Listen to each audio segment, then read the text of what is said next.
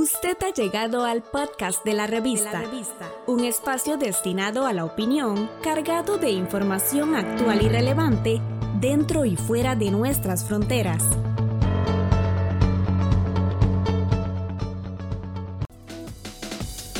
En nuestra serie Sociedad al Día, el dirigente sindical Albino Vargas. En ANED somos del criterio que con un buen proceso de diálogo social sin exclusiones, sin satanizaciones, eh, sin juicios de valor subjetivizados eh, por las pasiones, nosotros podemos encontrar una salida nacional a la crisis fiscal sin el Fondo Monetario Internacional han surgido alternativas desde ámbitos no sindicales muy calificadas, como por ejemplo el uso de las reservas internacionales del Banco Central. Un 20% de ellas se podría emplear eh, sin necesidad del crédito con el Fondo Monetario Internacional. También se puede apelar a la eh, el establecimiento de la tasa Tobin, pero como realmente fue conceptuada, es decir, para aplicarse a las gigantescas cantidades de dinero que se transan en los mercados financieros, en la Bolsa Nacional de Valores y similares, por un tiempo al 0,25%. Sin duda alguna, eh, la tan llevada y traída cifra de la evasión y la ilusión fiscales del 6 al 8% del Producto Interno Bruto ofrece alternativas seguras con un férreo control de las mismas, transformando radicalmente el Ministerio de Hacienda o instalando los escándalos en aduanas, por ejemplo, o combatiendo durísimamente el contrabando. Es cierto que la situación es de urgencia y esa urgencia podría venir de una reestructuración, una reingeniería de la deuda pública del país y más específicamente tocando las obscenas sumas del pago de intereses de la deuda que se estima en al menos 5 puntos del Producto Interno Bruto para el 2021.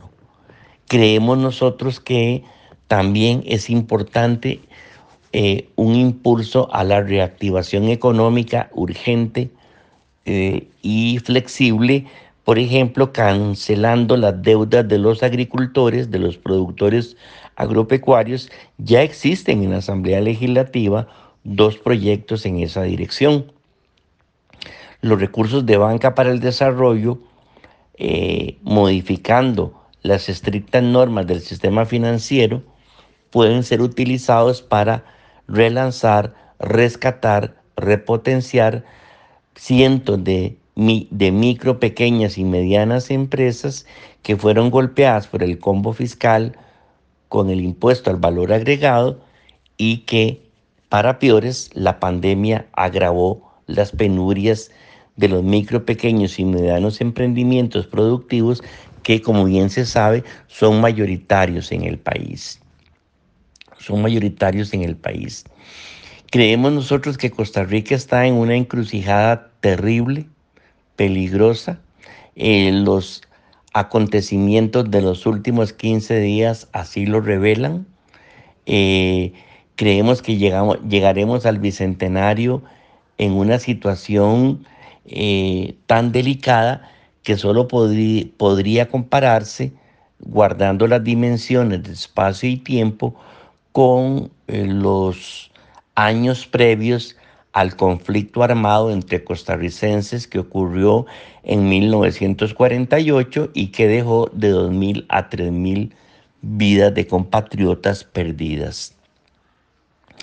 Eh, Costa Rica eh, no cambió nunca su sistema tributario, siempre reforzó su perversa naturaleza regresiva y es un poco la base fundamental de lo que estamos pagando en estos momentos. Los mismos organismos financieros internacionales como el Banco Mundial y el mismísimo FMI dicen que los pudientes, las más grandes fortunas, deberían eh, tributar para esta crisis eh, que no tiene parangón, repito, en las décadas recientes. Eh, las organizaciones sindicales nos hemos preparado para ese diálogo social, pero encontramos un gobierno completamente cerrado, entregado a intereses que no son los de la mayoría de la población costarricense, muy estresada económicamente y potencialmente explosiva y ya se probó esa característica. Albino Vargas. Estamos en las plataformas de Spotify, Apple Podcast, Google y Anchor como la revista. La revista.